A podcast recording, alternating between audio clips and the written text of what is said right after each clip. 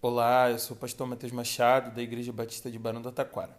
E esse é o Chá Comigo, o nosso podcast da nova geração, onde a gente compartilha devocionais diárias todos os dias, às 11 horas da manhã.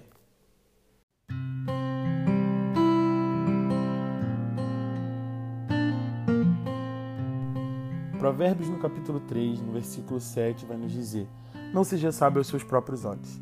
Temo o Senhor e evite o mal. Quando a gente está na autoescola, enquanto nós estamos supostamente aprendendo a dirigir e sobre o trânsito, nós ouvimos sobre pontos cegos. Os pontos cegos são áreas que escapam da visibilidade do motorista, porque os espelhos não conseguem captar algumas áreas ao redor do veículo. Isso pode acarretar em acidentes graves, principalmente quando nós estamos fazendo uma conversão ou uma ultrapassagem na pista. Só quem dirige sabe a emoção de ligar a seta e, exatamente ao trocar de pista, encontrar um motoqueiro buzinando em um dos seus espelhos. Os anjos ficam loucos pelas estradas do Brasil. De igual forma, nós somos cheios de pontos cegos na vida. Há uma centena de atitudes, falas e jeitos de ser que nós não conseguimos perceber, mas é completamente percebido por quem está ao nosso redor. Ser sábio aos seus próprios olhos ou à sua própria vista é um perigo, porque nós podemos enxergar alguns pontos sobre nós mesmos e não enxergar alguns pontos ao nosso redor e assim causar acidentes gravíssimos. A gente precisa ajustar, ajustar essa frequência e sermos capazes de ouvir os feedbacks das pessoas que nos amam e que estão ao nosso redor.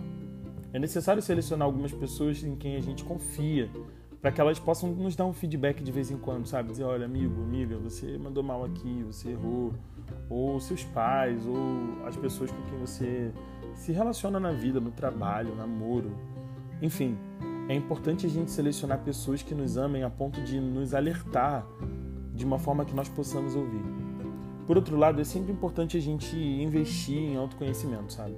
Porque se você não sabe dos seus gostos pessoais, das suas falas, do seu jeito de ser, de agir, de reagir, se você não se conhece, ninguém vai poder te ajudar. Você precisa se conhecer e essa é a parte mais importante do processo. E, sobretudo, não se achar sábio aos seus próprios olhos. Talvez com seus olhos você seja incapaz de perceber alguns pontos cegos. E é esse o nosso desejo nessa manhã, meu desejo nessa manhã para você, que você consiga perceber além do que está diante de você. Não se considere sábio aos seus próprios olhos, não se considere aquela pessoa que sabe também tudo sobre si. Eleja algumas pessoas para te darem feedback, eleja algumas pessoas que te amam.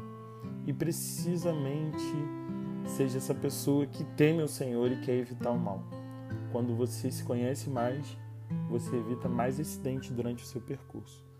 Quando você ouve as pessoas ao seu redor, você evita fazer mal a elas. É uma cadeia onde todo mundo sai ganhando quando a gente consegue admitir que não sabe tudo sobre si.